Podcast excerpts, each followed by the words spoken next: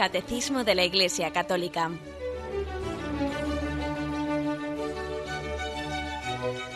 Un programa dirigido por Monseñor José Ignacio Munilla, Obispo de San Sebastián.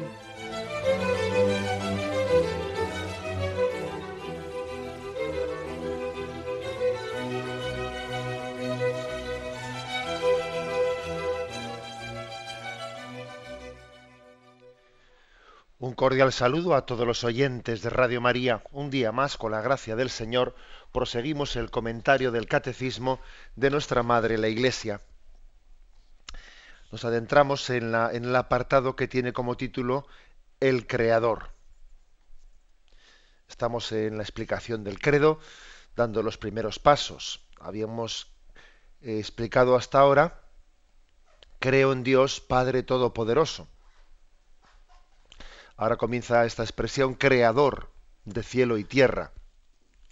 El credo, el símbolo de los apóstoles dice creador de cielo y tierra. El credo de Nicea lo explicita más. Creador de cielo y tierra, de todo lo visible y lo invisible. Bueno, pues bien, el punto 279, donde comienza la explicación, dice así. En el principio Dios creó el cielo y la tierra. Génesis 1.1. En estas palabras con estas palabras solemnes comienza la Sagrada Escritura. El símbolo de la, de la fe las recoge pensando, perdón, confesando a Dios Padre Todopoderoso como el creador del cielo y de la tierra, de todo lo visible y lo invisible.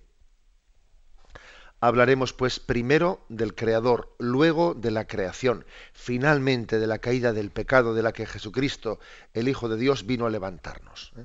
Es como una pequeña declaración, este punto 279, de cómo se va a eh, organizar la explicación de este apartado sobre la creación. ¿eh?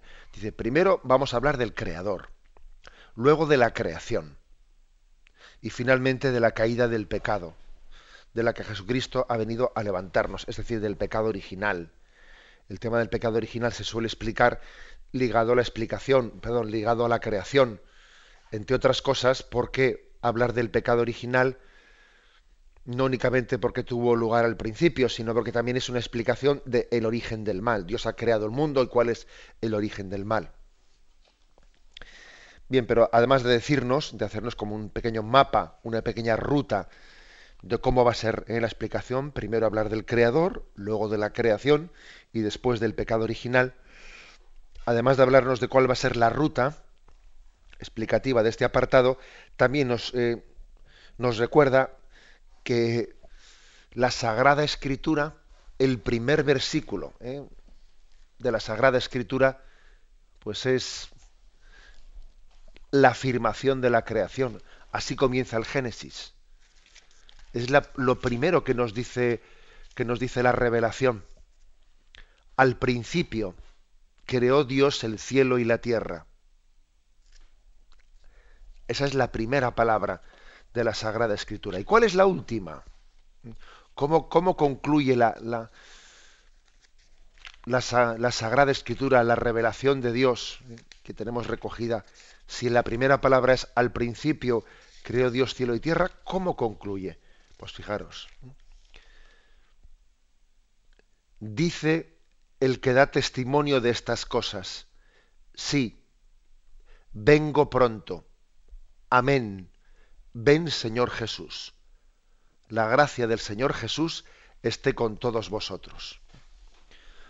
La Sagrada Escritura comienza con la revelación de que Dios es creador y termina diciendo que Jesús viene a nosotros que vino y que vendrá, y que su gracia viene en nuestra búsqueda.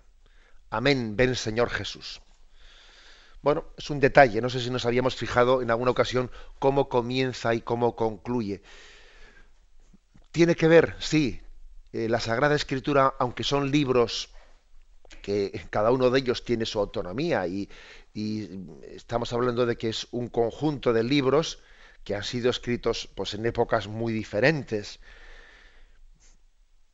Pero sin embargo, el Espíritu Santo es el que ha inspirado la Sagrada Escritura en, en, momentos y épocas muy diferentes. Luego el Espíritu Santo sí le ha dado una unidad a toda la Sagrada Escritura, aunque los autores de cada libro no fuesen conscientes de ello, no fuesen conscientes de lo que, de lo que ellos estaban escribiendo bajo la asistencia del Espíritu Santo iba a estar integrado en una unidad, en un hilo conductor, ¿eh? que expresa la Sagrada Escritura en su conjunto. Aunque los escritores de cada libro no fuesen conscientes, sí hay un plan, sí hay un, un hilo conductor, que comienza hablando de la creación y termina diciendo que, que Cristo volverá y que nuestra vida consiste en estar abiertos a su llegada. Viene cada día, le acogemos, viene en los sacramentos y vendrá glorioso al final de los tiempos. Y tiene que ver, por lo tanto, claro que tiene que ver lo primero con lo segundo, es decir, la creación solamente puede ser entendida, esto lo vamos a ver, solamente puede ser entendida como el inicio del plan de salvación de Dios para con nosotros. Ese es el inicio. Continúa diciendo, con estas palabras solemnes comienza la Sagrada Escritura, el símbolo de la fe las recoge confesando a Dios Padre Todopoderoso como creador de cielo y de la tierra, de todo lo visible y lo invisible. Bien, dice, algunas, algunas traducciones dicen, en el principio Dios creó cielo y tierra, otras dicen al inicio. Es decir, que, que aunque Dios no tiene principio, aunque Dios es eterno, la creación sí ha tenido principio. Hubo un tiempo en que la creación no existió. Hubo un tiempo en, el que el Padre, el Hijo y el Espíritu Santo, aunque conocían desde toda la eternidad su decisión de crear, sin embargo, todavía no habían llevado a cabo ¿eh? esa, ese designio de amor. Algo que a nosotros nos cuesta entender porque es, es algo mm, que supone un poco hacer un ejercicio de, desprendimiento de las categorías, no de abstracción, y de purificarnos de las categorías desde las que pensamos, es que nos demos cuenta de que Dios cuando ha creado el mundo, también ha creado con el mundo el tiempo, el tiempo y el espacio. Cuando decimos al principio Dios creó el mundo, es que cuando decimos al principio, hay que decir que es el principio de nuestra creación.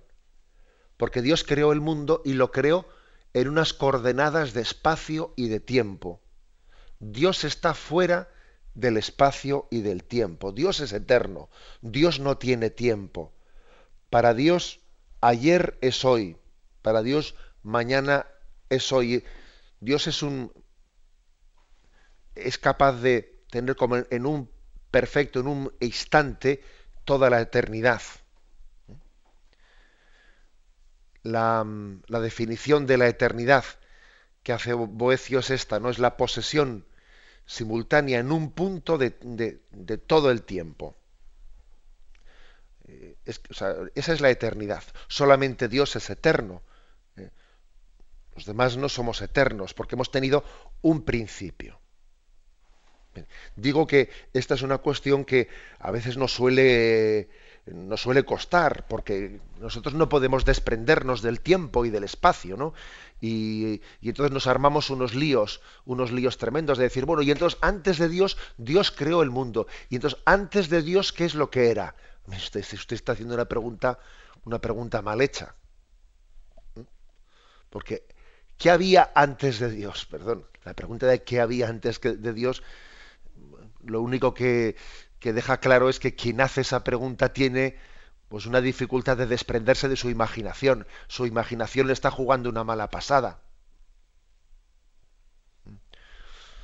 Decir que había antes de Dios es eh, pensar en categorías temporales y proyectárselas a Dios.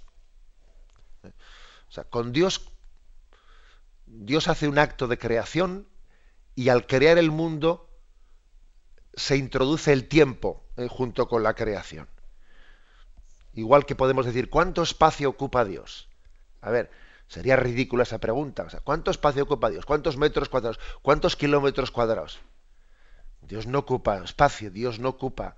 El espacio lo ha creado Dios. Pero Dios está fuera del espacio. Hacer la pregunta de que Dios es espacial sería ridícula, lo mismo si pensásemos que Dios es temporal. Dios que es viejo o Dios es nuevo. Mire, Dios ni es viejo ni es nuevo. Él está fuera del tiempo. ¿Mm? Lo mismo que cabe decir que Dios es grande o es pequeño. ¿Cuánto espacio ocupa? Pregunta equivocada. ¿Mm? El espacio y el tiempo han sido criaturas de Dios. Igual que Dios creó el mundo, en ese mundo está el espacio y el tiempo. Por eso es una manera de, mm, cuando decimos en el principio, Dios creó el cielo y la tierra, es en el principio nuestro, no en el principio de Dios. ¿eh? Hay que hacer ese, ese matiz. Porque Dios no tiene principio, Dios está fuera del tiempo. Bueno, muchas veces después de pensar en este tipo de, de misterios que nos, que nos superan, pues al final tenemos también que decir, Señor, tú sabes más. Y yo cuando pienso de ti, claro, tengo que pensar de ti porque, porque la revelación también es un darse a conocer de Dios. ¿eh? Por eso si Dios quiere darse a conocer, tenemos que hacer ese esfuerzo de entender bien la revelación de Dios. Pero al final, siempre nuestra comprensión va a ser imperfecta y, y entonces tenemos que decir, Señor, mm, yo no te conozco como quisiera conocerte, pero, pero te amo. ¿eh? Y si quiero conocerte más, no es por curiosidad, sino que es por, amarte más. ¿eh? Bien, este es el, el principio de partida, ¿eh? en base al cual queremos posteriormente reflexionar sobre, sobre la creación. Tenemos un momento de reflexión y continuaremos enseguida.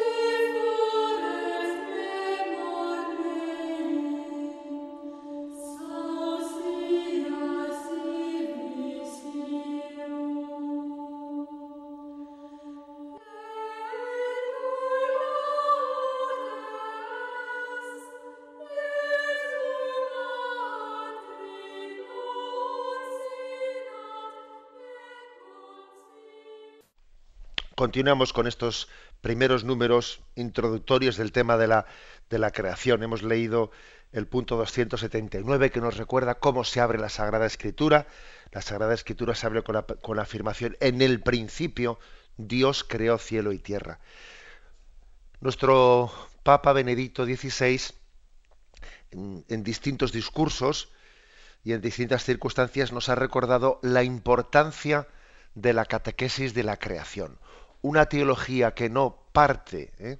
que no tiene también puesto claramente sus, sus fundamentos en la teología de la creación, va a tener, va a tener problemas.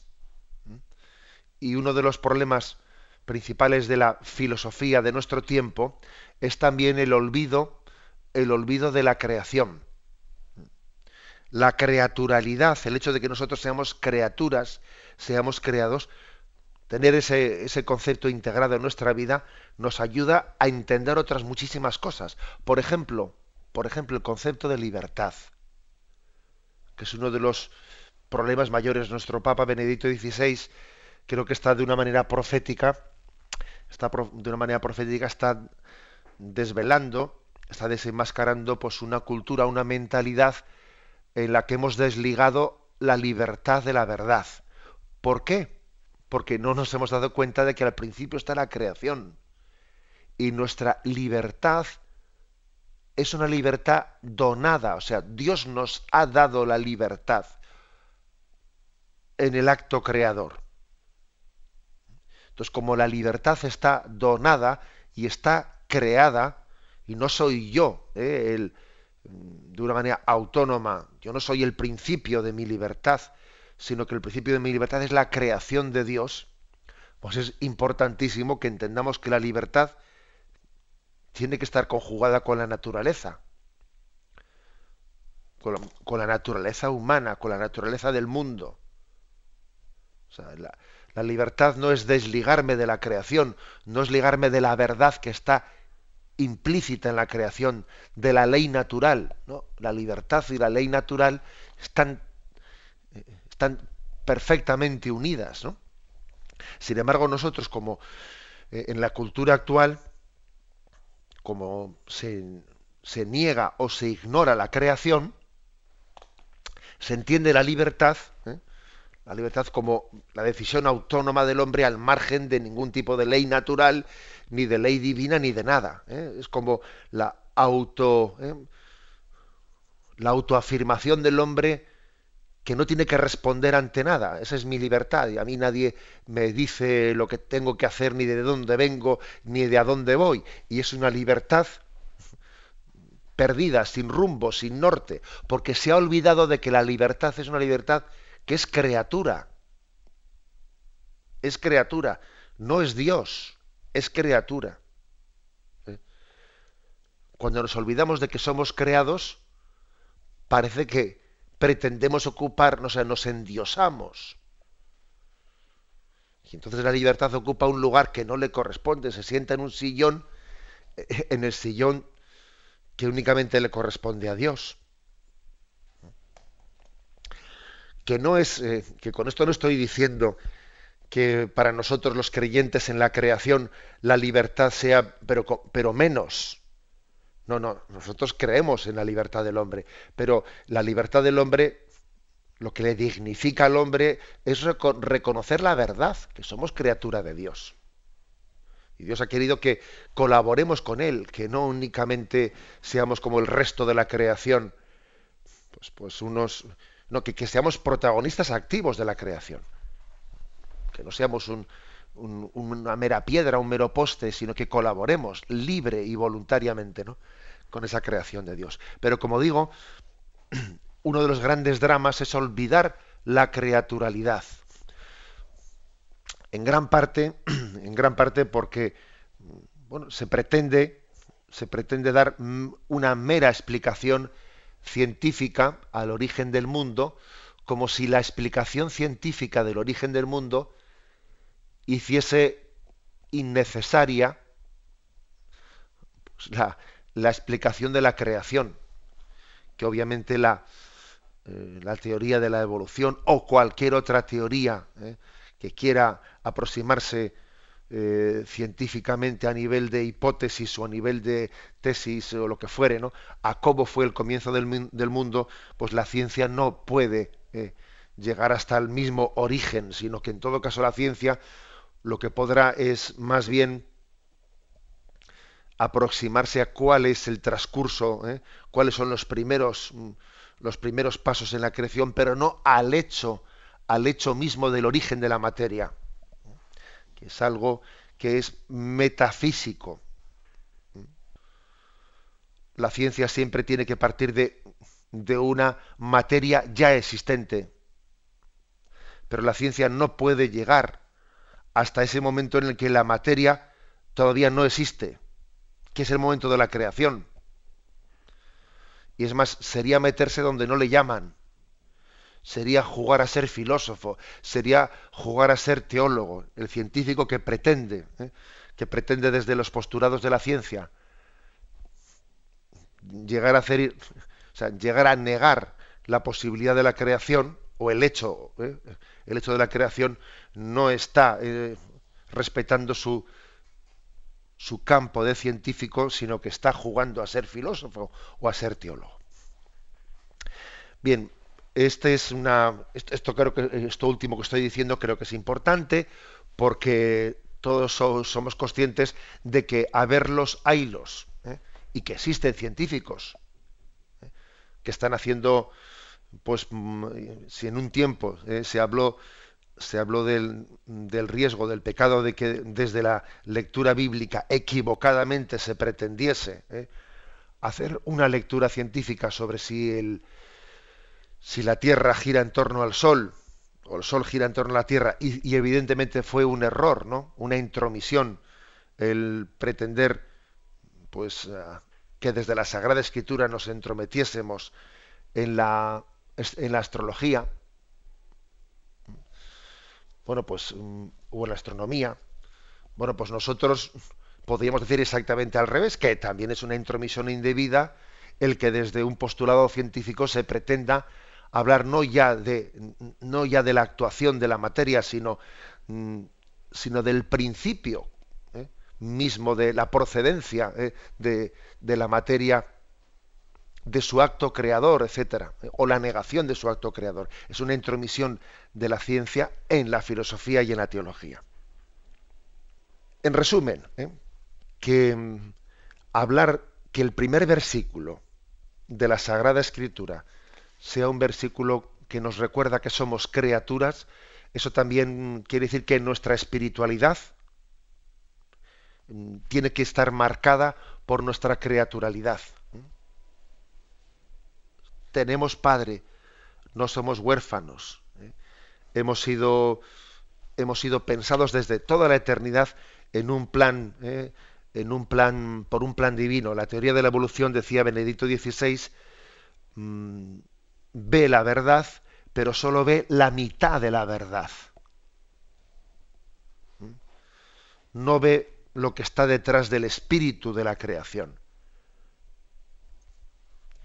Entonces, el, que alguien, es una frase esta de, Benedicto XVI, a mí me parece que muy, eh, muy luminosa y muy profética. Esa frase que dice que la teoría de la evolución ve la verdad, pero solo ve la mitad de la verdad. Entonces nosotros queremos ver la, verdad plena ¿eh? y por eso es tan importante el principio de, interdisciplinaridad que las ciencias también se complementen ¿no? y que la filosofía y la teología y la revelación de una manera especial no nos iluminen ¿eh? en la explicación de, la existencia. Un paso más. También el hecho de que nosotros afirmemos que somos creados, Mm, ser creado, por una parte, es decir, yo soy dependiente de Dios. ¿eh?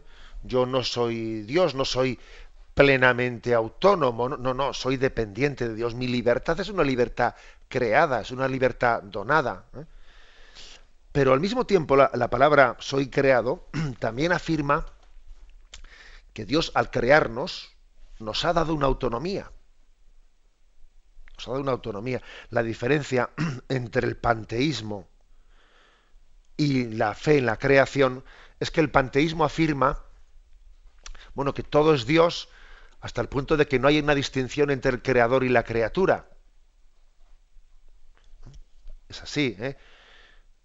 Para el panteísmo todo es Dios. Entonces, bueno, eh, eh, al tocar la materia estamos tocando a Dios, etcétera. Sin embargo, nosotros, no, no, la creación reconoce que Dios al crear el mundo le ha dado una autonomía, es decir, tiene una libertad que puede utilizar bien o puede utilizar mal. O sea, tiene, por lo tanto, es reconocer su propia dignidad a la creación. Decía Chesterton sobre este tema que una mujer en el mismo en el mismo acto de tener un hijo puede decirse que al mismo tiempo tiene un hijo pero lo pierde, es decir, que toda creación es una separación. El nacimiento es una partida solemne. El niño sale de la madre y a partir de ese momento ya marca sus distancias. Es verdad que eh, es verdad que es hijo de la madre, pero desde el momento que ha nacido ¿eh? de alguna manera se ha separado de la madre. También pasa algo así con la creación. O sea, tenemos una... Nosotros no, a diferencia de los panteístas que piensan que todo es Dios, creemos que también la creación da una autonomía. La prueba es que podemos utilizar bien o mal, o mal la creación, ¿no? ¿Por qué remarco esto? Porque es verdad que cuando Dios nos crea dependemos de Él, pero también hay un parto. Dios nos da luz y entonces eh, nuestra vida consiste en intentar utilizar nuestra autonomía, pero a ver qué tal la utilizamos, a ver si, a ver si cometemos el error ¿eh? de utilizar nuestra autonomía de una manera en la que nos olvidemos de dónde hemos venido y de a dónde vamos. Nuestra fe en la creación, nuestra fe en la creación es una fe muy equilibrada, muy equilibrada, que nos tiene que, eh, nos tiene que alejar de dos extremos. Del extremo del panteísmo,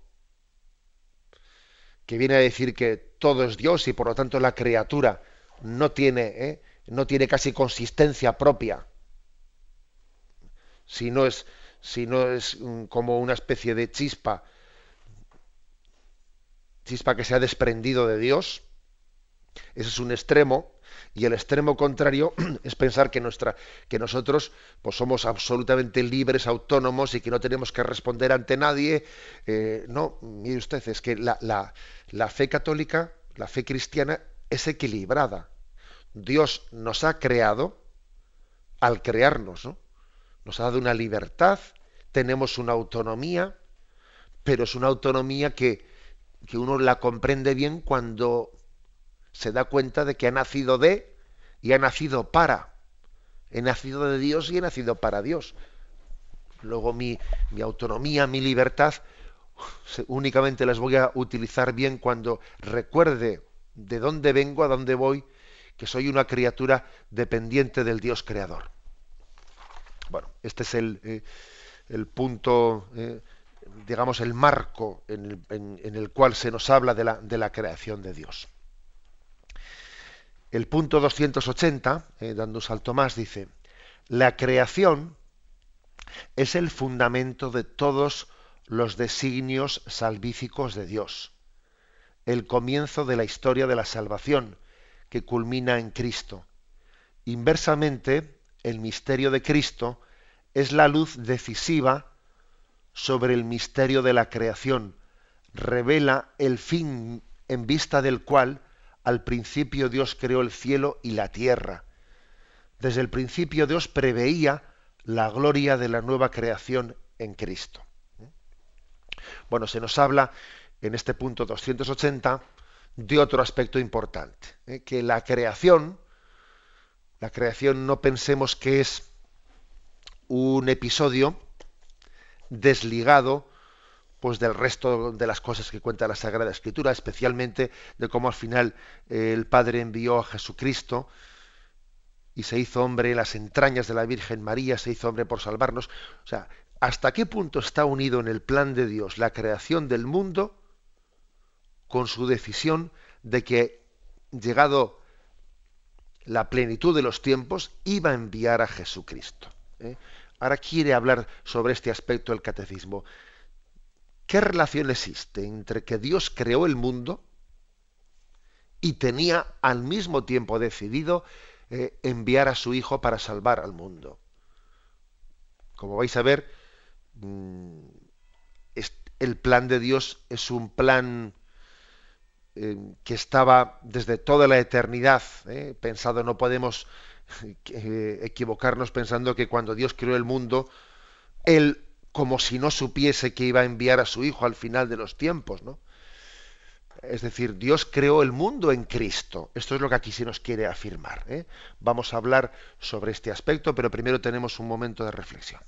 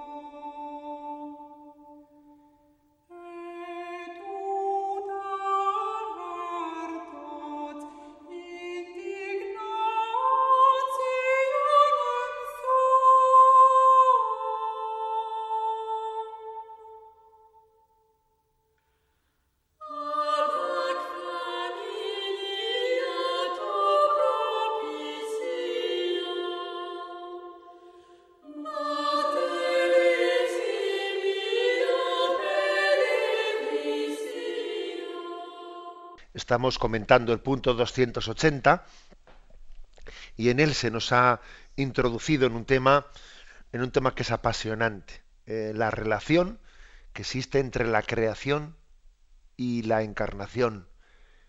El hecho de que Dios cuando creó el mundo ya tenía proyectado la creación, el envío de su Hijo Jesucristo.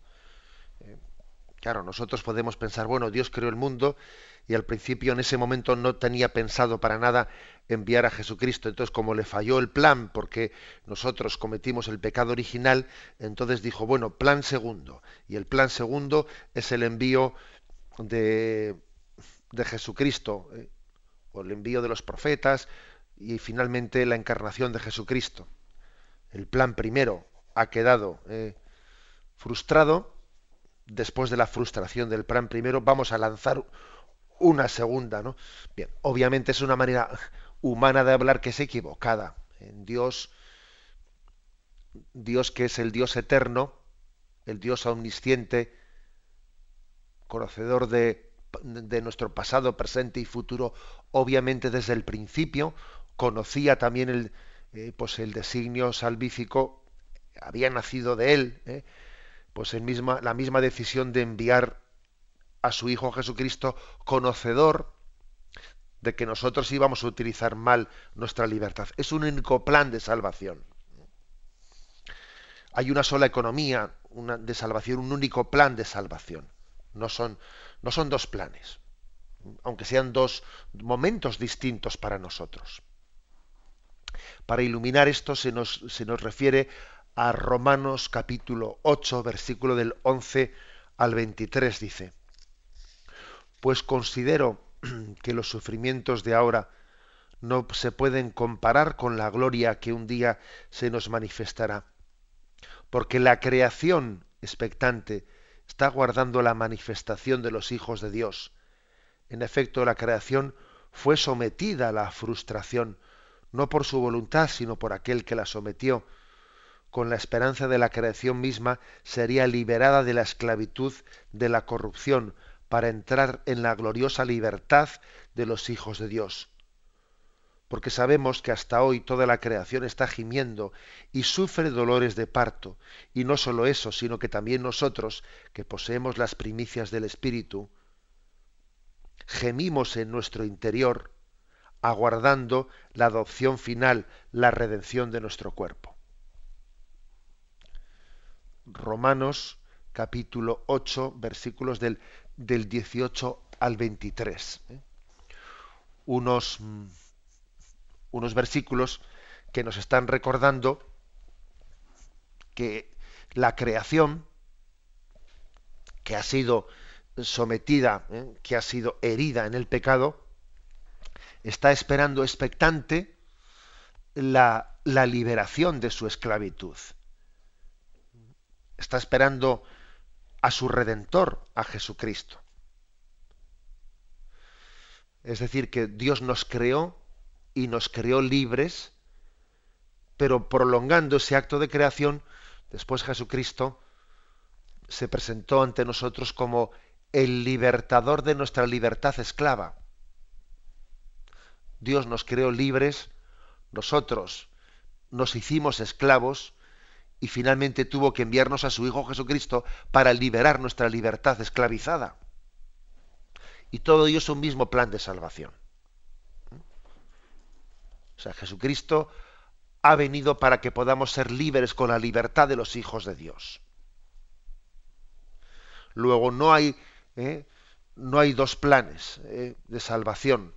La creación es el inicio de la historia de la salvación el primer acto de salvación que Dios hizo fue crearnos y más tarde eh, redimirnos. Fijaros, os leo un texto, un texto que subraya cómo existe una unidad en todo este plan. Dice, es un texto de un teólogo, el hombre imagen de Dios realiza su destino de ser imagen de Dios a lo largo de una secuencia de momentos históricos que son los siguientes.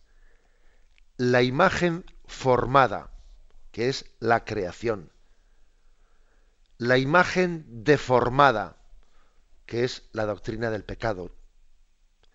La imagen reformada, que es la doctrina de la justificación y de la gracia. Y la imagen consumada, que es la escatología. Luego, fijaros, hay como cuatro momentos ¿no? en este ser imagen de Dios. La imagen formada, Dios nos creó. La imagen deformada por el pecado, ¿eh? pues nos apartamos de Dios. La imagen reformada, que es que Dios nos ha santificado, nos ha redimido. Y la imagen consumada, que es la llegada al cielo, la, la escatología. Luego hay una unidad en todo este plan una unidad en, la que nosotros ¿no? pues, leemos la, creación. El punto 281 nos lo va a explicar con más detalle. Es una cita de San Agustín ¿eh? y dice, por eso, no, perdón, no es una cita de San Agustín. Al final se, se nos ofrece ampliar este punto eh, recurriendo a San Agustín, que es distinto. Pero el punto 281 dice, por eso las lecturas de la noche pascual celebración de la creación nueva en Cristo, comienzan con el relato de la creación. De igual modo, en la liturgia bizantina, el relato de la creación constituye siempre la primera lectura de las vigilias de las grandes fiestas del Señor. Según el testimonio de los antiguos, la instrucción de los catecúmenos para el bautismo sigue el mismo camino. ¿eh? Aquí es donde también San Agustín y, y a Eteria pues nos, nos, hablan eh, de cómo siempre pues el, en la introducción para el bautismo siempre se comenzaba a partir del relato de la creación. Bueno, si os acordáis de cómo solemos celebrar la liturgia de la vigilia pascual, el sábado santo por la noche, ¿no? cuando ya ha oscurecido y nos preparamos para celebrar en esa gran vigilia pascual la madre de todas las liturgias, ¿eh? La celebración de la resurrección de Jesucristo, pues uno dice, no sé, que cuánto nos remontamos, ¿no? Para empezar con el texto del Génesis, la primera lectura que leemos es al principio, Dios creó el mundo. Y dice uno, jolín, qué lejos nos hemos ido para celebrar esta noche la resurrección de Jesucristo. ¿Qué tiene que ver la creación del mundo eh, con que vamos a proclamar esta noche la resurrección de Jesucristo? Bueno, pues eh, eh, aquí el catecismo dice, esto es así en la iglesia latina, incluso también en, la liturgia bizantina, en la liturgia de Oriente, todavía es así y más todavía, porque siempre que hay una fiesta del Señor, una fiesta, se comienza con el relato de la creación. Con esto, ¿qué es lo que se subraya? Que el designio de salvación es uno el designio de la salvación es uno. Hemos sido creados en Cristo. ¿Qué quiere decir esto? Que cuando Dios nos creó, Él ya sabía que finalmente iba a enviar a su Hijo como Salvador del mundo. Y por eso nos ha predestinado en Cristo. Y por eso hemos sido creados tomando a Cristo como primogénito de toda criatura, es decir, el modelo desde el que Dios Padre creó el mundo fue Jesucristo, sabiendo que finalmente le iba a enviar, iba a enviar al Verbo y se iba a encarnar en las entrañas de la Virgen María. Esto supone meternos en el corazón de Dios y supone decir, mira, Dios es como si hubiese adelantado la gracia de Cristo al primer momento de la creación. De alguna forma, de alguna forma, la gracia de Cristo estaba ya desde el primer momento de la creación. Desde luego no en plenitud, porque bien sabemos que después Jesucristo vendrá a decir, bueno, pues todavía no había llegado eh, la gracia hasta que no se, hasta que no se, mm, se realizó en la Pascua, ¿no? En la Pascua la efusión de la gracia, la efusión del Espíritu. Bien, eso es cierto. Pero la creación ya era una creación que tenía a Cristo como modelo. Nosotros hemos sido creados en Cristo, tomando el Padre tomó a Cristo como modelo. Es como ese pintor que a la hora de pintar el cuadro tuvo un modelo. ¿Y cuál fue el modelo que ese gran pintor, ese gran artista tuvo a la hora de llevar a cabo la creación del mundo? El Padre, el Hijo y el Espíritu Santo tuvieron a Jesucristo como ese modelo de la creación, sabiendo en su sabiduría eterna que finalmente Cristo iba a ser como el culmen de la creación. Llegada la plenitud de los tiempos, la criatura, fijaros bien, ¿eh? la criatura más hermosa que jamás eh, salió de las manos de Dios fue la humanidad de Jesucristo, nacida de las entrañas de la Virgen María. Que, que esa naturaleza humana pasaría a formar parte para siempre del ser, del ser de Dios. Que el ser de Dios en su segunda persona, el verbo pasaría a ser hombre para siempre. Bueno, pues es, esta es nuestra fe. La fe, la fe cristiana nos recuerda que en la creación del mundo ya estaba presente en ella el designio de que un día llegaría Jesucristo y Él es el Rey de la creación, el Alfa y el Omega, el principio y el fin. Este es el motivo por el que cuando celebramos esas grandes liturgias, por ejemplo la de la vigilia pascual, en primer lugar leamos la creación del mundo y pongamos en marcha todo el relato de la historia de la salvación para decir, y al final envió a Cristo, que libertó nuestra libertad esclava y dio toda su plenitud ¿eh? al designio de salvación por el que Dios había creado el mundo. Vamos a dejarlo aquí. Hemos explicado la introducción del tema de la creación, los puntos 279 al 281. Damos paso a los oyentes. Podéis llamar para formular vuestras preguntas al teléfono 917 107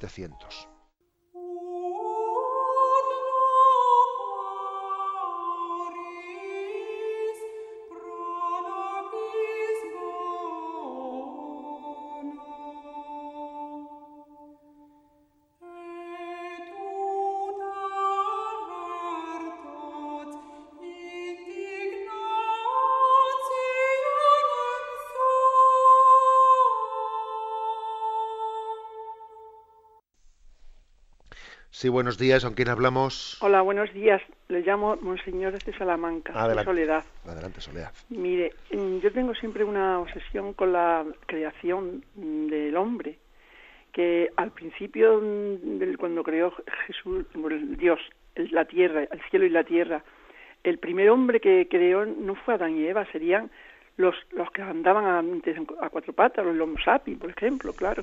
Y fue evolucionando, ¿no? Y, entonces Adán y Eva mm, ya eran hombres perfectamente hechos a imagen y semejanza de Dios.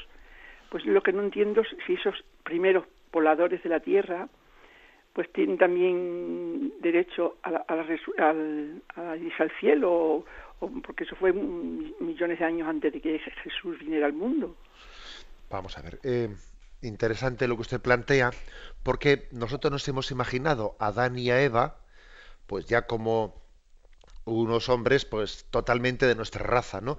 Y a veces pues les hemos pintado a Dan y a Eva, incluso pues eso, ¿eh? blancos, eh, eh, Eva rubia, con el pelo largo, evidentemente Adán y Eva no tendrían ese aspecto. Adán y Eva tendrían todo el aspecto de un hombre primitivo. O sea, es decir, el primer momento en el que aparece el hombre en el mundo, si estamos, fijémonos bien, ¿eh? en la hipótesis ¿eh? o en la teoría, no quiero yo entrar a meterme si el tema de la eh, que el tema de la evolución, qué calificación tiene si hipótesis y teoría, no quiero entrar en ello porque tampoco soy yo un científico para, para hablar eso. Pero en la hipótesis o en la teoría de la, de la teoría de la evolución, Adán y Eva serían la primera pareja de primates a los cuales Dios les infundió un alma. O sea, llegado un momento, llegado un momento en el que ha habido una evolución eh, somática suficiente, eh, somática en el cuerpo del primate que, que, tiene capacidad de poder recibir el alma de Dios, Dios realiza el acto de la creación del hombre y el acto de la creación de Adán y de Eva consiste en infundir un alma a un cuerpo que ha tenido una evolución suficiente para poder recibir el alma creada por Dios. De hecho, la imagen con la que el libro del Génesis ¿eh? realiza, eh, por supuesto, yo no estoy diciendo que la teoría de la evolución esté, eh, esté reflejada en el libro del Génesis, no se me ocurre decir tal cosa, pero, pero desde luego es sugerente la imagen en la que el Génesis dice que Dios formó el cuerpo del hombre del barro de la tierra, o sea, de una materia anterior, y luego le insufló su aliento, es decir, es una imagen sugerente porque viene a decir que el, cuerpo ha venido de la materia y que sin embargo el alma ha sido transmitida por Dios, insuflada por él en el acto creador de Dios. Por lo tanto, ¿eh? la pregunta que hace el oyente es una pregunta claro en la que le falla la imaginación, es que Adán y Eva obviamente no iban a tener nuestra raza y nuestro aspecto. Adán y Eva tendrían, ¿eh? pues serían el inicio del, homo, del Homo sapiens, obviamente, serían el primer el primer hombre capaz de pensar y de querer, porque al haber tenido un alma transmitida por Dios, tendrían capacidad de pensar y, de querer, y de tener libertad, y de utilizarla bien o de utilizarla mal. Damos paso al siguiente oyente. Buenos días. Buenos días. Sí, adelante, le escuchamos. Bueno, eh, soy María de San Sebastián. Adelante. Eh, tengo una curiosidad, más bien. Eh, la iglesia, es decir, la capilla del cementerio, que empezó a funcionar hace poco, me llama la atención el Cristo que está suspendido del techo, es precioso. ¿Por qué no va sobre la cruz? Y otra pregunta, nos dijeron que venía usted a inaugurar la iglesia. ¿Para cuándo? Algo más quiero añadir. El sacerdote que nos da la misa los domingos es encantador, Germán. Gracias. Muy bien. Bueno, quizás yo pienso que que tenemos que tener también el cuidado de no, de no utilizar las llamadas de Radio María para hacer un poco consultas de la vida diocesana de San Sebastián, pues porque cometeríamos, hay que tener en cuenta que el programa de, de Radio María se oye en toda España y entonces, pues hombre, podría no ser prudente, ¿no? Que yo utilizase las preguntas, pues para decir el próximo domingo voy o tal o cual. Bueno, pero en cualquier caso, la primera pregunta que ha hecho el oyente es interesante a veces, bueno, pues dentro de, mm, de las formas de, de, representar de los iconos, ¿no? Sobre Jesucristo, un icono suele ser el de la cruz sin Cristo, o sea, la cruz, el madero únicamente. Lo más frecuente suele ser el madero sobre el cual está Cristo crucificado. Pero también, ¿eh? también existen imágenes del Cristo crucificado, que es un Cristo sin madera, o sea, que está como suspendido en el aire por unos pequeños cables o unos, hilos que más o menos son invisibles, ¿no? Un Cristo crucificado, pero que está suspendido en el aire. ¿Qué significado tiene cuando se pone ese icono del Cristo sin cruz?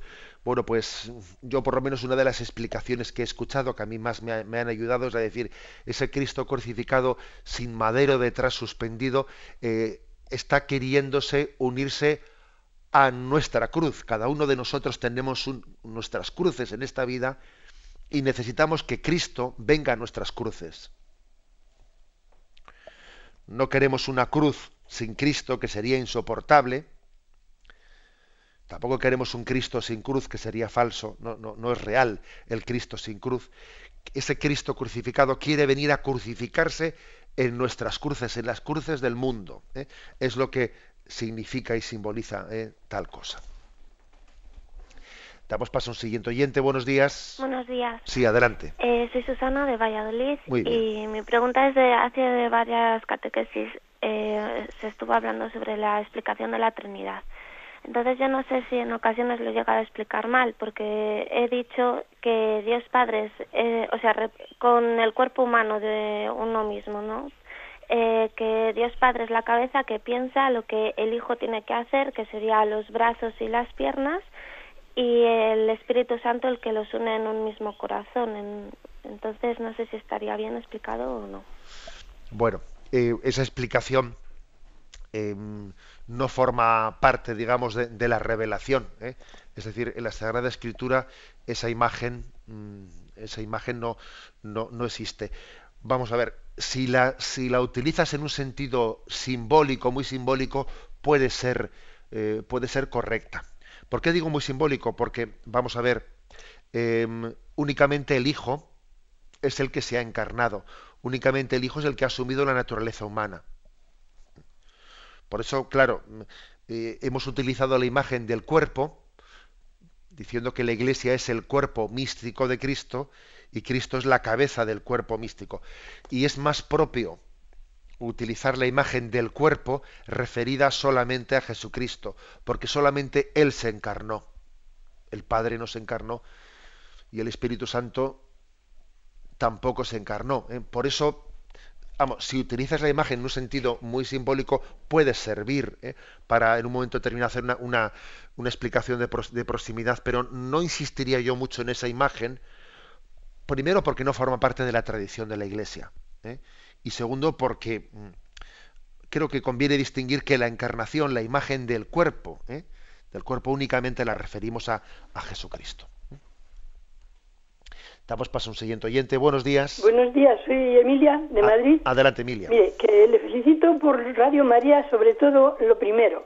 Y por usted, le doy muchas gracias a Dios por usted, por la luz que Dios le da para iluminar a este mundo tan oscuro. Y le, le agradezco muchísimo. Mi pregunta es, que en San Juan se nos dice que si no amas al prójimo a quien ves, no puedes amar a quien no ves. Y a mí me preocupa mucho lo de amar al prójimo y quiero hacerlo bien como Dios quiere que, se haga. Me resulta difícil, por eso quiero que usted me lo aclare, por favor.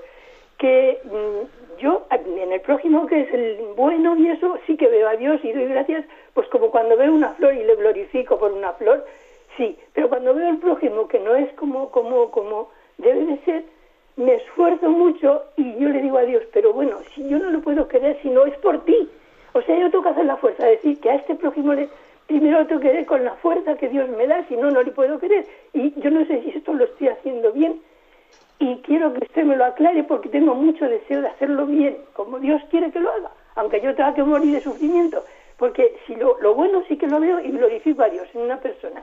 Pero cuando la persona no es pues eh, yo digo, Dios mío, por ti la tengo que hacer esto y por ti la tengo que hablar porque ya es dura y dura y retorcida. Entonces esto a mí me, resulta fuerte. No lo puedo yo aclarar y por eso le pido que me lo aclare, por favor. Bien, bueno, ante todo yo le doy gracias a Dios por, por ese deseo tan grande que tiene usted de seguir de seguir su camino, ¿eh? de seguir su camino, de decir, Señor, yo quiero seguir tu camino por encima de todo, ¿no? Bendito sea Dios por ello. Vamos a ver, esa expresión de, del Evangelio de San Juan, ¿eh?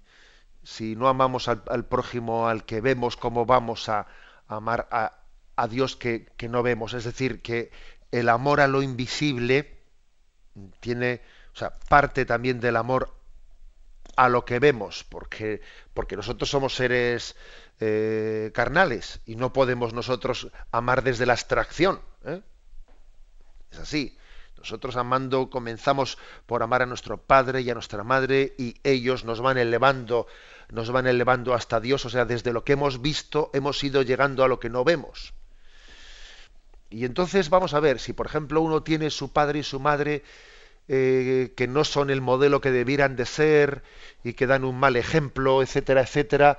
Eh, entonces, ¿qué pasa? ¿Que ya no, no amamos al invisible? No, tendremos dificultades, porque claro, como no hemos tenido la imagen de los padres que debiéramos haber tenido, eso nos, nos dificulta pero no, no, pero no nos imposibilita. Yo aplicaría este ejemplo que he puesto al caso que usted me dice. Claro, a mí me es más fácil amar a los buenos y a los santos, ¿no? Pero mm, me resulta más confuso amar pues, pues eh, a, todos los pecadores que, que nos rodean, empezando por uno mismo, que también nos cuesta amarnos a nosotros mismos porque nos vemos pecadores. Normal, Claro que es más fácil amar a la Madre de Teresa de Calcuta que amar, que amar a, quien nos está mortificando todos los días, pues ya, ya lo sabemos, ¿no?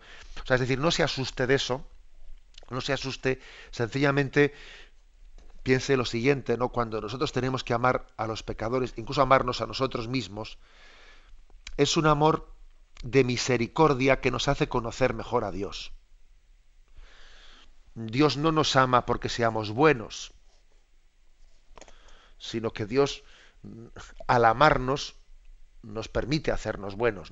Y cuando nosotros tenemos que amar al prójimo, que es pecador, como lo soy yo, pues en el fondo nos, nos asemejamos a Dios, que también ama con misericordia y tiene que... Eh, eh, se nos permite compartir las entrañas de la misericordia de Dios. Amar al prójimo es compartir el ser más íntimo de Dios, que es la misericordia. Luego, usted mírelo desde esa perspectiva. ¿eh? A mí el Señor me da la gracia de poder compartir sus entrañas de misericordia, al amar al prójimo que es pecador, al amarme a mí mismo que soy pecador. Quiere que tenga entrañas de misericordia. Y es así, y así podré recibir el amor de Dios. Así me ama Dios también a mí con entrañas de misericordia. La bendición de Dios Todopoderoso, Padre, Hijo y Espíritu Santo descienda sobre vosotros. Alabado sea Jesucristo.